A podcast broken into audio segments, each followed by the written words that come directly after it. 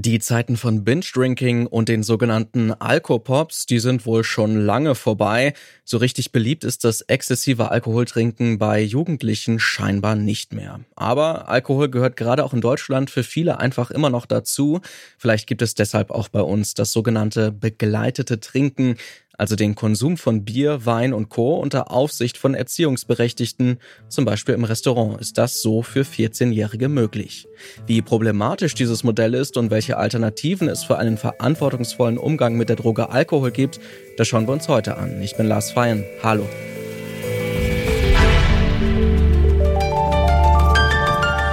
Zurück zum Thema.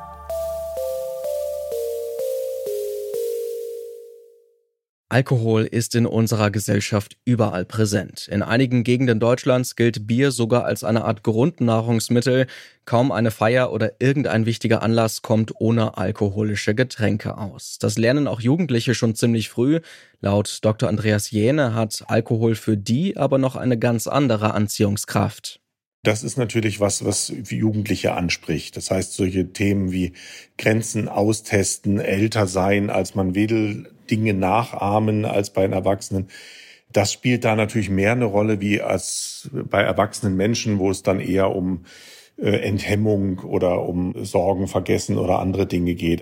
Jenne ist Direktor der Oberberg Fachklinik Rhein-Jura und beschäftigt sich als Facharzt auch mit alkoholspezifischer Psychotherapie.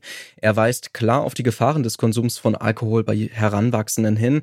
Die Auswirkungen für Jugendliche, die sind laut Jene sowohl körperlich als auch seelisch erkennbar. In diesem Alter sind von der körperlichen Entwicklung her noch nicht alle Sachen abgeschlossen, also unter anderem die Entwicklung des Gehirns äh, findet da noch sehr aktiv statt. In der Pubertät in dieser Zeit finden da ganz intensive Umbauvorgänge statt, eben auch noch so präpubertäre Wachstumsschübe. Und Alkohol ist ein Zellgift und bleibt immer ein Zellgift und behindert solche Wachstumsvorgänge.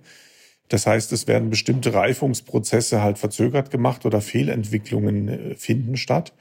Auf der seelischen Ebene wird der junge Körper und der junge Geist sozusagen mit einer Droge, so muss man sagen, in Kontakt gebracht, die ähm, eben zum Beispiel das Belohnungssystem aktiviert, die eine Steuerungsfähigkeit vermindert, die eine Impulskontrolle reduziert. Begleitetes Trinken klingt da erstmal nach einer ziemlich verantwortungsvollen Sache. Eltern oder andere Erziehungsberechtigte, die begleiten ihre Kinder dabei, wie sie vielleicht zum ersten Mal in der Öffentlichkeit Alkohol trinken.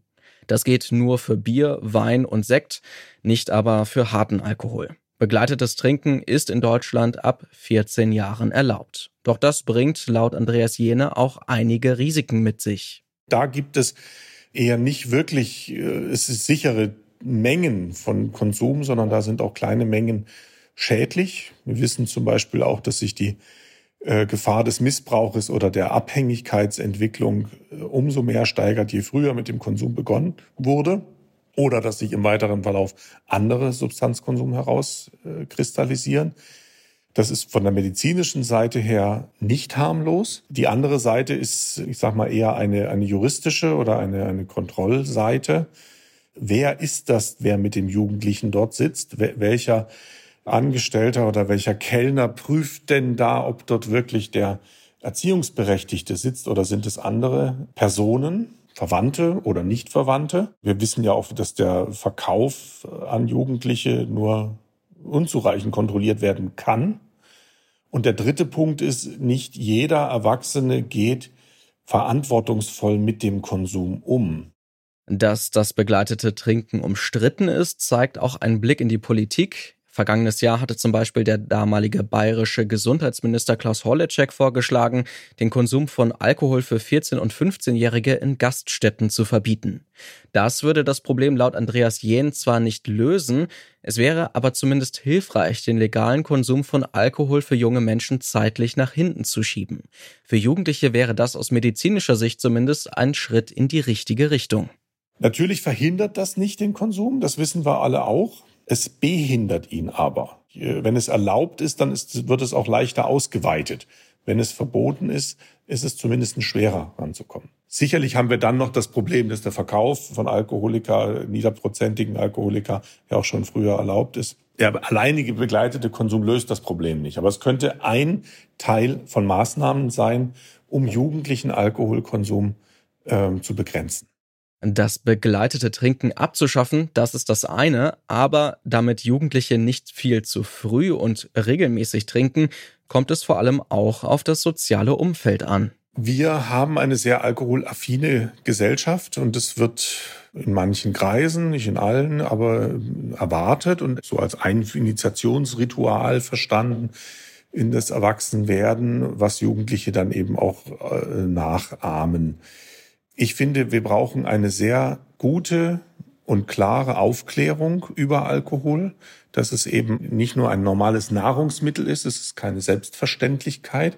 Und es gibt eben auch Risiken von Alkohol. Hier gibt's ja schon sehr schöne und, und wichtige Kampagnen, Grundschule zum Beispiel, Kennt dein Limit und andere Dinge, die genau das machen. Äh, ein aufgeklärter Umgang, das kann zum Teil natürlich über die Institutionen laufen, das kann aber natürlich oder muss begleitet werden auch vom Umfeld. Gerade hier könnten wir in Deutschland aber auch auf dem richtigen Weg sein. Wir sehen ja auch in manchen Teilen der jugendlichen Bevölkerung auch einen Rückgang des Alkoholkonsums, dass zum Beispiel dieses exzessive Trinken, was noch vor vielen Jahren äh, viel häufiger war, weniger wahrgenommen wird, weil es nicht mehr als so cool gilt oder weil man da auch Dinge tut, die einem hinterher peinlich sind.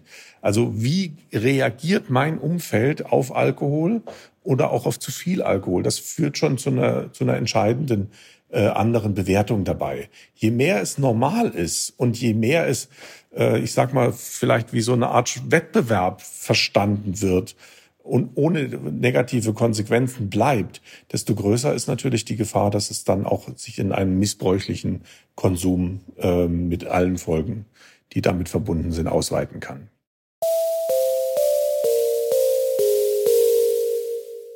Begleitetes Trinken ist sicherlich nicht die Ursache für einen problematischen Umgang mit Alkohol. Trotzdem steht fest, wer früh Bier, Wein und Co. trinkt, der sieht Alkohol eher als ein ganz normales Lebensmittel und nicht als Zellgift oder als Droge.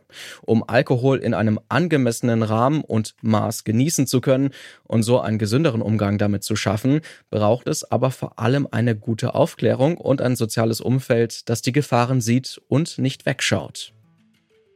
Soweit war es das von uns. Ina Lebedjew und Doreen Rothmann haben in der Redaktion mitgewirkt und Stanley Baldauf hatte die Audioproduktion. Ich bin Lars Feyen. Bis zum nächsten Mal. Zurück zum Thema vom Podcast Radio Detektor FM.